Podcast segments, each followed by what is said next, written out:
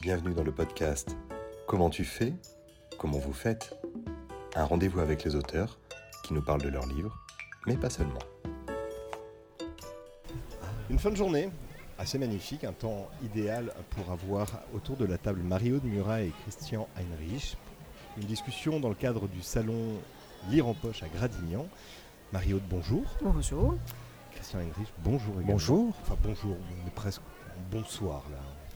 Mais je vois que vous êtes tous les deux restés à l'eau et au coca, tout va bien. L'heure n'a pas encore sonné pour les libations. Vous êtes deux auteurs euh, majeurs en littérature jeunesse, il n'y a pas d'autres termes. Mario, vous avez une carrière euh, époustouflante. Christian, vous avez une saga époustouflante qui n'a rien d'islandaise au demeurant, plutôt poulaillère, mais vous allez nous en parler. Euh, en cette année, allez, j'enfonce les portes ouvertes, mais en cette année où la lecture a été déclarée grande cause nationale par notre sacro-saint et favori président de la République, est-ce qu'on se sent une responsabilité plus grande quand on est auteur jeunesse vis-à-vis de ses lecteurs? Tu veux parler de ceux qui n'aiment pas lire? Bon, je veux parler de ceux à qui il va falloir faire lire quelque Découvrir chose. la lecture. Alors écoute, aujourd'hui, je pense que c'était plutôt la fête hein, pour, euh, pour les libraires, pour les auteurs. Il y a un grand appétit de lire.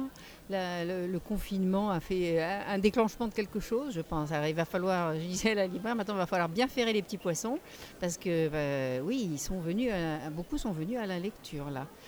Euh, moi, ça fait quand même 30 ans que je vais dans les écoles et j'ai commencé ma carrière en me disant que j'allais être un écrivain pour ceux qui n'aiment pas lire. Voilà.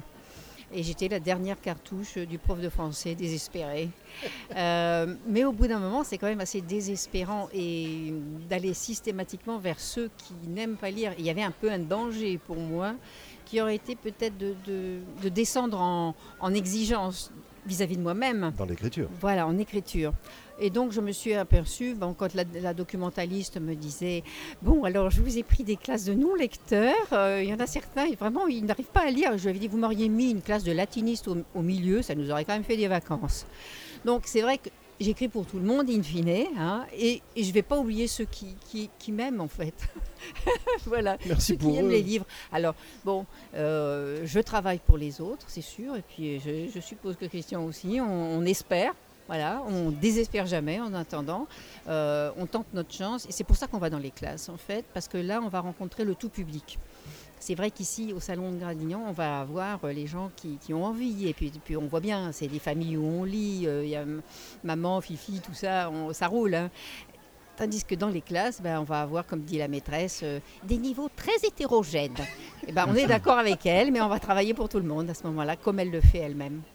Christian. Oui, mais en fait, c'est cette période là très étrange euh, qui, est la nôtre euh, et qui euh, a fait que les familles en fait se sont particulièrement retrouvées aussi de manière très particulière sur la lecture, sur le bouche à oreille, sur des conseils de lecture.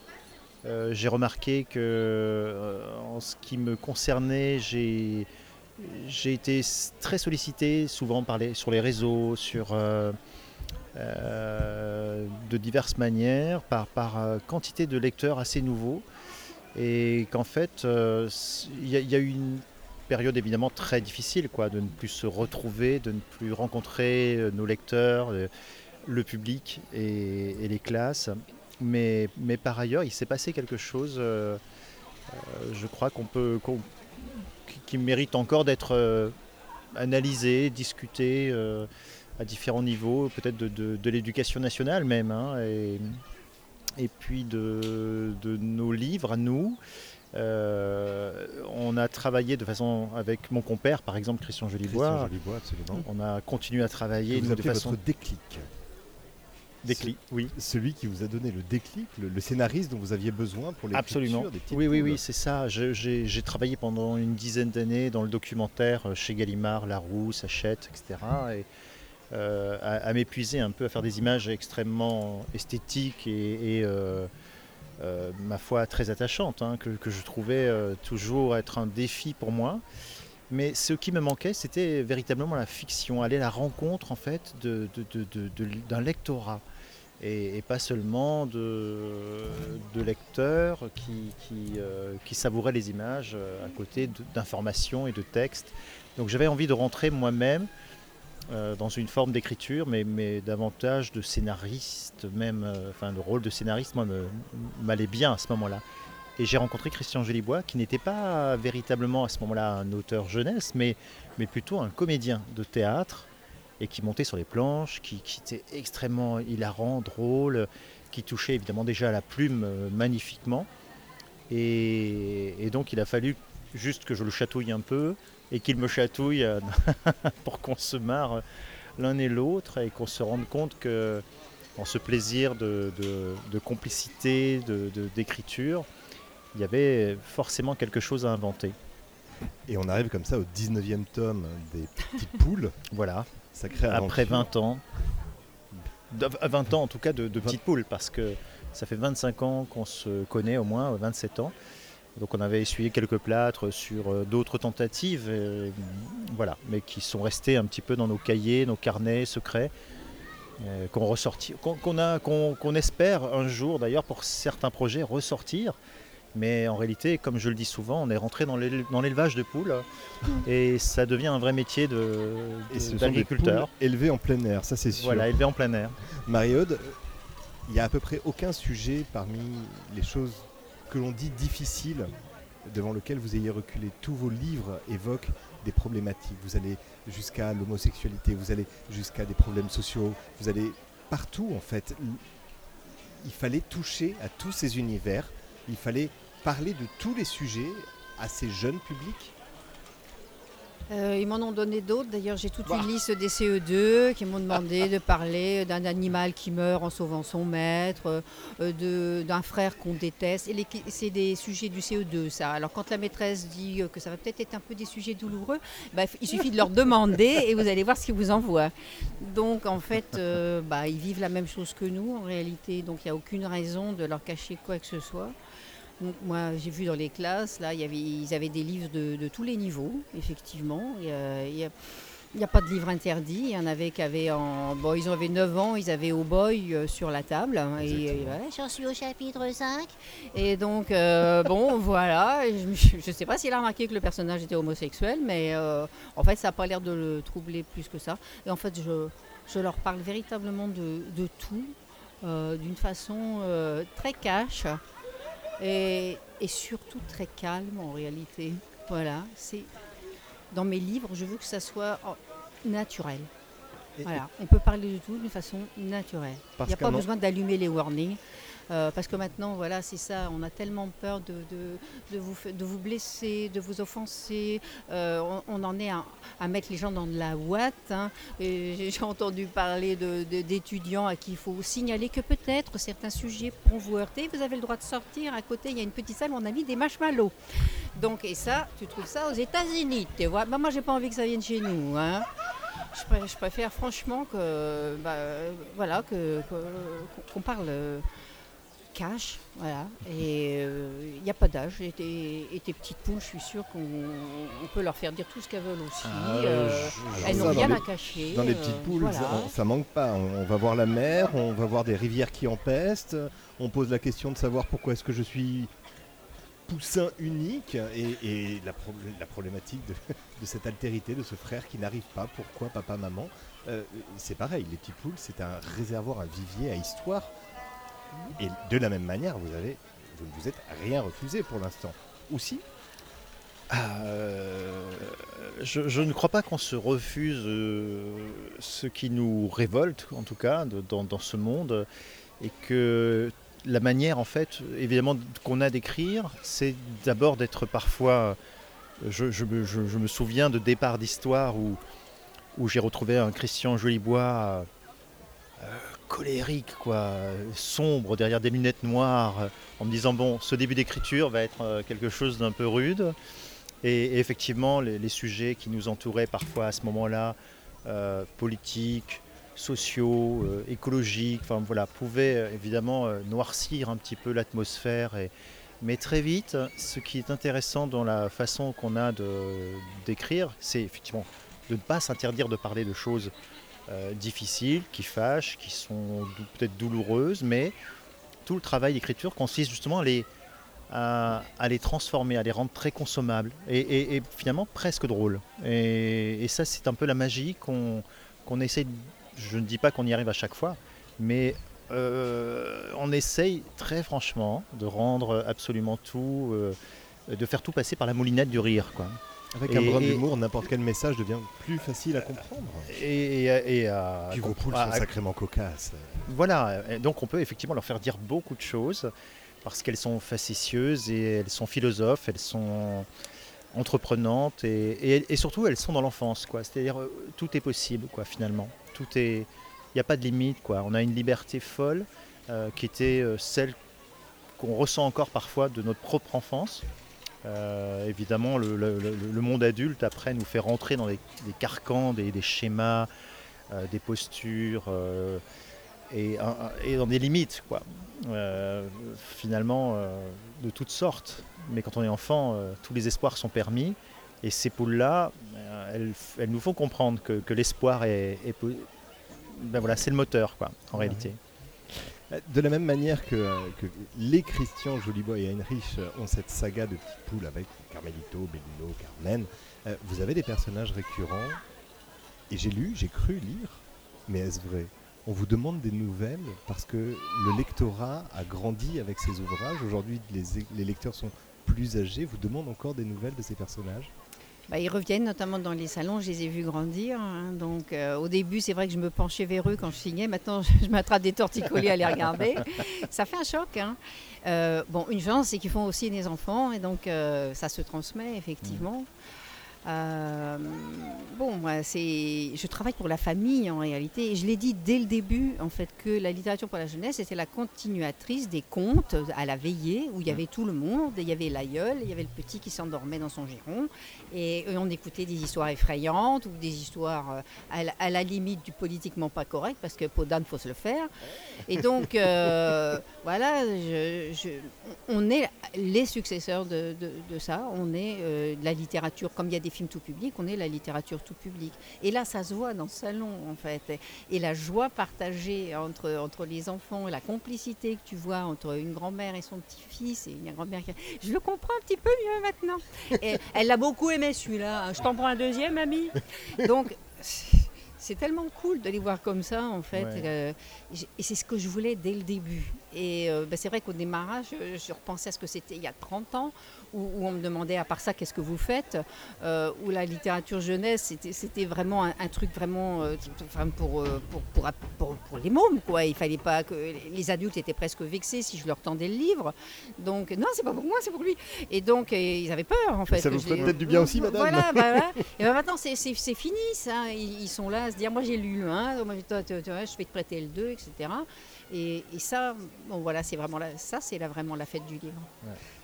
À, tous deux, vous réunissez 50 ans de carrière. Est-ce que ça y est, c'est acté, un enfant n'est plus un demi-adulte On va aussi acter qu'un adulte, c'est un vieil enfant. Il ne faut pas désespérer de lui. C'est rare, on dit dans ce sens-là. tout à l'heure, bah, il y en a beaucoup qui viennent me faire dédicacer leurs leur livres de leurs 7 ans, de leurs 8 ans. Visiblement, ils en ont 30, 35. Ils ne l'ont pas oublié, ils le connaissent par cœur. En fait, le, grand bonheur de travailler pour cet âge-là, c'est que ça s'imprime dans une cire vierge. Et puis en plus, ils le lisent, ils le relisent, ils, le connaissent par cœur. Je, sais que j'ai un impact, nous avons un impact décisif. Alors que maintenant, le livre que j'ai lu la semaine dernière, mais je l'ai déjà oublié. Je, mélange tous les bouquins. mais mais mes, mes, premiers livres, je les vois, je les, voilà, je, les ai tellement aimés. Puis c'était dans mon trésor, il n'y en avait pas tant que ça. Et donc, euh, c'est un privilège de travailler pour cette euh, tranche d'âge. Alors, la petite enfance, c'est génial, mais, mais les ados aussi, parce qu'ils ont un temps de construction. Et après, ils viennent te le dire. Je les vois quand ils reviennent vers moi. Je sais que c'est des ados qui sont devenus adultes, qui ont grandi avec tel ou tel livre, et je pourrais presque lui dire, toi, tu as lu Oh Boy. Et il vient vers moi, et il y a la lumière dans ses yeux, et je sais ce qu'il va me dire. Il va me dire merci, et il va me dire, je, suis tellement émue, c'est bête, ça me donne envie de pleurer. Et moi, je ne sais plus où me fourrer parce que je me dis, je sais bien que c'est pas à moi qui parle, c'est à lui, c'est à lui, ado. et c'est tellement émouvant. Alors évidemment, je tourne la tête, je suis un petit peu embarrassée, et lui aussi. Mais en fait, euh, on est intervenu à un moment clé de, sa construction. Voilà.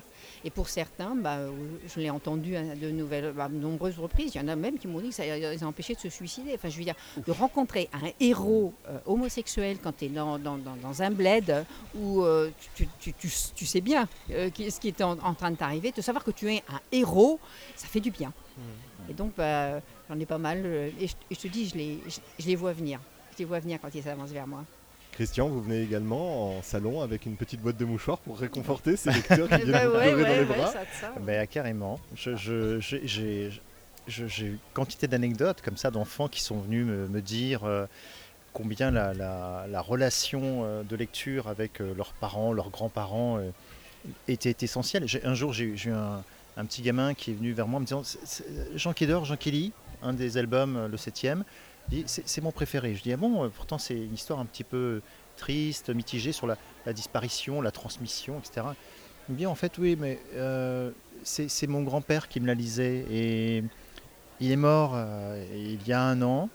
Et en fait, à chaque fois que je le relis maintenant, ça, me fait très plaisir parce que j'entends toujours sa voix qui me raconte cette histoire. Et donc, c'est ma préférée. Et là, tu sais, effectivement, tu ne sais plus où te fourrer, comme tu disais, bah oui, C'est des, super cadeaux qui nous C'est des cadeaux énormes, bien sûr, d'amour. De... Et puis là, je suis complètement d'accord avec ce que tu disais tout à l'heure. Cette, cette lecture qu'ont les adultes aujourd'hui sur la littérature jeunesse, elle a changé. Ah bah oui, le regard n'est pas, pas du tout et, le même, Les, hein. grands-parents qui viennent là aujourd'hui, ils revendiquent euh, cette lecture et cette complicité avec, leur, euh, avec leurs petits-enfants.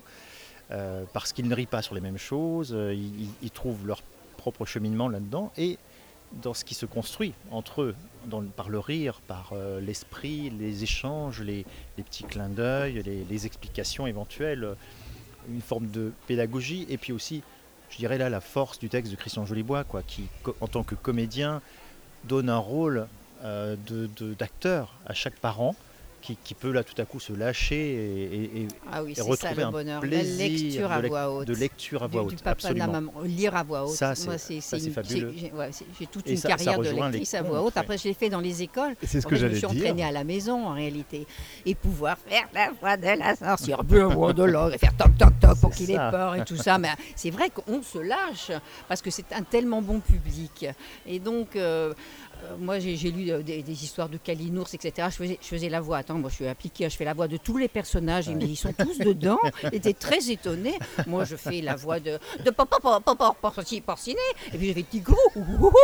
Et je les fais tous, hein, moi. Donc, euh, c'est fatigant, hein, mais en même temps, c'est fatigant. On, s'éclate, on s'éclate. Et après, bah, j'ai fait ça dans les écoles. Et, bon, maintenant, c'est mon mari qui me fait le soir. C'est ma récompense. Il me fait la lecture à voix haute. Et le suprême bonheur, c'est que je m'endors pendant qu'il lit. Voilà. Ça, c'est les plus beaux souvenirs d'enfance, je crois. S'endormir à la voix qui lit. Il y avait une maîtresse d'école que j'avais rencontrée. Elle lisait euh, tous les matins, elle lisait une histoire aux enfants. Et il y en avait un qui s'endormait à chaque fois. Oh, je suis encore endormi. Je disais, mais je pense qu'il n'a jamais eu ce bonheur-là d'une voix, c'était un enfant maltraité, d'une voix qui lit et qui l'endort. Tu lui fais un super. Alors moi, quand mes enfants s'endormaient, j'allais toujours au bout de l'histoire, quand même mais en chuchotant de plus en plus lentement. Mais je la finissais. Oui, oui, bien sûr. Parce que bien bah sûr, euh, il faut la finir. Mon mari finit le chapitre. Hein. il, me raconte, il me raconte ce que j'ai manqué le lendemain. Ah, c'est tout de même plus rigolo que de s'endormir devant une série, pour le coup. Ah oui. les, la position de l'auteur, euh, alors petite enfance pour les petites poules, euh, young adulte, mais il faudrait le dire vite pour vous, Marie-Aude, euh, la position de l'auteur jeunesse a, tout de même nettement évolué. Alors je ne vais pas revenir à la création de la charte des auteurs et illustrateurs jeunesse, quoique ce serait parfois nécessaire. d'appuyer l'importance de cette association. Mmh. Mais la position de l'auteur de jeunesse a évolué. Quel est le regard que vous portez sur cette évolution Effectivement, 30 ans, 20 ans de carrière, euh, vous êtes désormais vus comme des auteurs, des vrais auteurs. Il y a eu un moment où être auteur jeunesse, c'était pas très sérieux. Une autrice britannique a récemment publié une tribune dans le Guardian disant il est quand même temps d'arrêter les conneries. Hein. Les, auteurs, les, auteurs jeunesse, les autrices jeunesse font souvent des bouquins qui sont beaucoup plus sérieux, beaucoup plus construits que ces fameux romans pour adultes. Ce regard, il est, il est clair désormais? Non. Il y a ah. toujours le plafond de verre. Allez, on va pas se raconter des histoires. Ouais, c'est dommage on est toujours snobé. Laisse tomber. Ouais. Euh, tu as toujours l'intelligentsia, tu as toujours ces gens qui. Oui, Oui, bah, je pourrais te citer des noms. Hein. Donc, euh, de non, voilà. Mais, mais je, vois, je vois. En fait, ils sont restés à Martine prend le train tu vois. Mm. Et ils ne savent pas ce que c'est devenu la littérature pour, la jeunesse, et ils se permettent effectivement d'être condescendants. Donc, euh, non, je ne suis, pas, je, suis, pas, je suis pas sûre qu'on on ait complètement crevé le plafond, mais comme je le dis régulièrement, tous les gens qui euh, sont euh, au service de l'enfance, de toute façon, sont dévalorisés. Et j'arrête pas de le dire aux enseignants, je, leur dis, mais vous vous faites avoir, il faut, vous faire payer deux fois ça. Elle a raison, la, la mairie d'Algo tous ces gens qui sont au service de l'enfance, euh, c'est net que la société euh, ne les considère pas à la hauteur du service qu'ils rendent. Donc, euh, parce qu'ils forment la génération de demain, ils travaillent l'avenir. Et, tout ça, on ne veut pas l'entendre parce que juste, bah ouais, ils s'occupent des mômes, quoi. Donc, non, on ne fait pas la garderie. Hein. On est en train de faire le nouveau monde, nous. Mais non, c'est pas, pas gagné. Il hein. ne faut, pas se raconter trop, trop, de choses non plus. Je pense qu'il y, a toujours un peu cette idée que celui qui s'occupe des enfants n'est pas tout à fait un adulte. Donc, euh, il y a encore, euh, comme, comme, disent les féministes, il y a encore du boulot. Dans, cette, fameuse tribune, l'autrice disait, si vous dénigrez l'œuvre, vous dénigrez également l'enfant lui-même. Ben, oui, on en a un petit peu de mal avec ça. Je pense qu'on a un peu de retard par rapport aux, anglo-saxons, notamment. Je pense que c'est on a toujours considéré l'enfant comme, comme un, adulte à corriger, enfin, c'est quelqu'un à étayer, à corriger, à, critiquer, euh, peut mieux faire, etc. Donc, euh, on, a l'émerveillement devant l'enfance, c'est c'est pas forcément notre tasse de thé, quoi. Mmh. Donc, euh, souvent... ça, vient peut-être, hein, je sais pas, j'espère hein, qu'on est en train de de comprendre ça, en fait, que, que ceux qui s'occupent de, de, l'enfance et des enfants, euh, ils sont en train d'accoucher du monde de demain mmh. et que c'est important. J'allais dire, Franquin répétait souvent qu'un adulte, c'est un enfant qui a mal tourné. et la formule, je pense. Euh, Christian, sur, sur ces sujets, justement, sur cette évolution, quand on est en plus dans la petite enfance, est-ce qu'on souffre un peu plus de ce regard? Puisque je dirais à la limite, Mario fait des romans c'est déjà quelque chose. Oui, comme la différence entre la maîtresse de maternelle et puis la maîtresse qui fait les terminales. Mais bien sûr. et puis j'en parle sereinement, ma, cousine est professeure des écoles. Évidemment, euh, là, euh, en ce qui me concerne, euh, moi je, parle en tant qu'illustrateur en plus, donc je fais oh, encore du dessin. C'est-à-dire. Vous êtes auteur de c'est ça ah, C'est ça, non mais déjà, oui, la confusion entre les gens, les styles et tous les supports. Enfin bon, non, passons. Mais le simple fait de dessiner encore euh, à l'âge adulte euh, n'est parfois pas normal quoi, pour un certain nombre de, personnes. Euh, j'ai dans mon enfance eu beaucoup de regards bienveillants quoi, sur, sur le, fait que je dessine en permanence, que je trouve des réponses quoi, dans mes. une nécessité de dessiner d'ailleurs qui, était une. C'était impératif pour moi. Il fallait que je poursuive des histoires qui, qui s'achevaient tout à coup. Euh, page, page 320, et je ne supportais pas le, tout à coup le vide énorme que ça me procurait, quoi, affectif, et je poursuivais par le dessin la narration de, cet ouvrage-là. J'ai eu cette nécessité-là pendant longtemps, parce que je crois, alors là, je, je très vite, mais pour parler de la transmission, peut-être, c'est, je crois que ma, mère, effectivement, dans les années 50, a été interdite de faire un métier qu'elle rêvait de faire, qui était dessinatrice de mode. Elle est allée travailler à l'âge de 15 ans. Et moi, j'arrive 8 euh, ans, 9 ans plus tard. Je, je crois hériter à ce moment-là, comme le disait Luca hier, euh, cet auteur formidable que j'ai rencontré, qui me dit, moi je pensais effectivement que j'avais hérité de sa frustration et, il m'a dit cette chose très juste, mais non, tu, as hérité vraiment de, son amour quoi, du dessin Et, de son enthousiasme bien sûr. Et, je pense qu'effectivement on réalise très souvent les rêves euh, inachevés de ses parents euh, et on a comme une réparation peut-être, on peut l'imaginer comme ça. Euh, tout ça donc pour dire aussi que le dessin pour moi était une, sorte de nécessité, peut-être réparatrice de quelque chose qui me dépasse évidemment mais euh, étonnamment, arrivé à l'âge adulte, euh, j'entends encore dans les années 80, 90, des, gens qui me disent euh, bah alors tu, fais encore du dessin pour les bébés, quoi, enfin, ou tu, dessines comme un bébé, enfin, c'est incroyable, quoi. un métier sérieux derrière tout ça. Et on aboutit à cette fameuse question que je ne me refuse pas de vous poser. Mais écrivain, auteur, c'est un métier? Ah, et les écrivains et les artistes ont-ils besoin de manger? C'était l'autre question de Colin C'est le corollaire, oui. Voilà. Alors, est-ce que c'est un métier? Alors, la question, c'est parfois est-ce que c'est un métier ou est-ce que c'est une passion On me demande aussi. Alors, je réponds, mais vous savez qu'il y a des métiers passionnants. Et donc, euh, alors, j'ai beaucoup lutté effectivement aux côtés de l'achat pour que ce soit reconnu euh, pleinement comme un métier. Maintenant, de temps en temps, j'entends parler de ce métier euh, par des plus jeunes, etc. Et j'ai du mal à reconnaître mon métier. Euh, ah, c'est beaucoup des histoires de commandes, des... on, cherche des créneaux, on fait des séries. c'est du taf, oh, c'est pénible. et je reconnais pas totalement mon, mon, métier si c'est si si ça. Donc je euh, je sais pas. Je, bon, je suis peut-être un vieux con, hein. mais euh, voilà, j'ai. Euh, pour moi, j'ai commencé à, écrire, comme sans doute toi, à dessiner, juste parce que ça me faisait plaisir, quoi. Et, et s'il n'y a plus ce plaisir, je vais arrêter, quoi. C'est tout. Donc euh, je finis par être un peu en conflit avec moi-même. Quoi. Est-ce que écrire est un métier ou est-ce qu'il faut quand même essayer de garder cette spécificité-là que de l'amour de l'art? Euh, Ça ne veut pas dire que les, éditeurs ne doivent pas entendre que je ne veux pas être payé, voilà.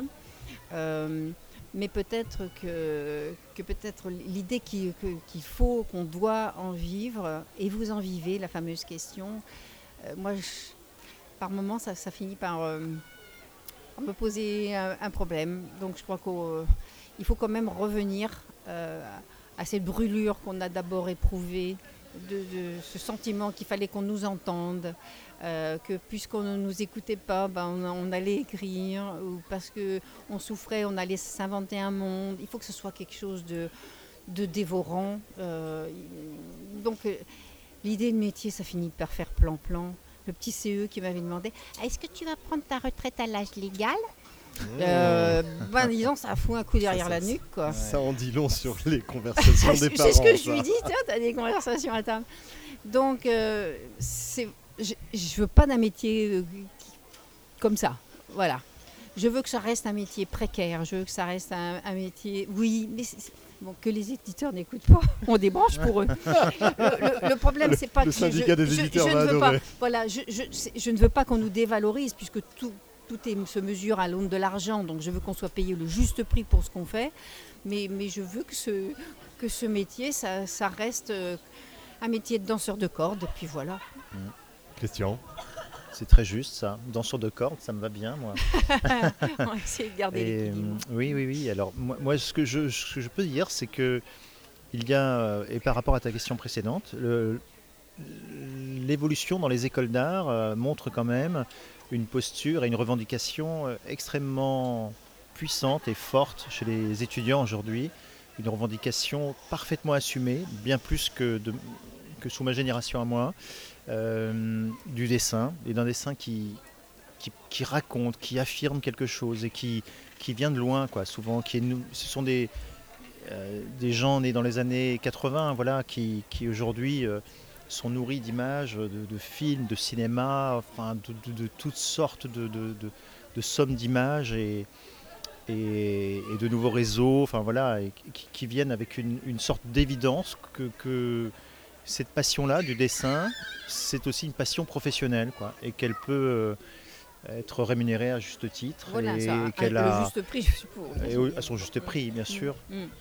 Et que, euh, la question de la, passion un peu gratuite comme ça que l'on fournit euh, à une époque aux éditeurs parce qu'on est content de vivre de sa passion et qu'il y a une espèce d'entente tacite sur la précarité dans laquelle on nous a un petit peu installé pendant des années jusqu'à trouver des revendications euh, légitimes.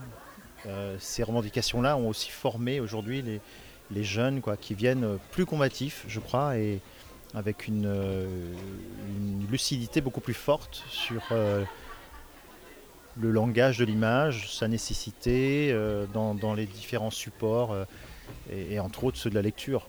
Et, donc dans les écoles d'art, je, je trouve qu'il y a un, il y y a un esprit beaucoup plus professionnel aujourd'hui qu'il y a 20 ans. Mmh. Donc ça, va, ça, présage aussi de...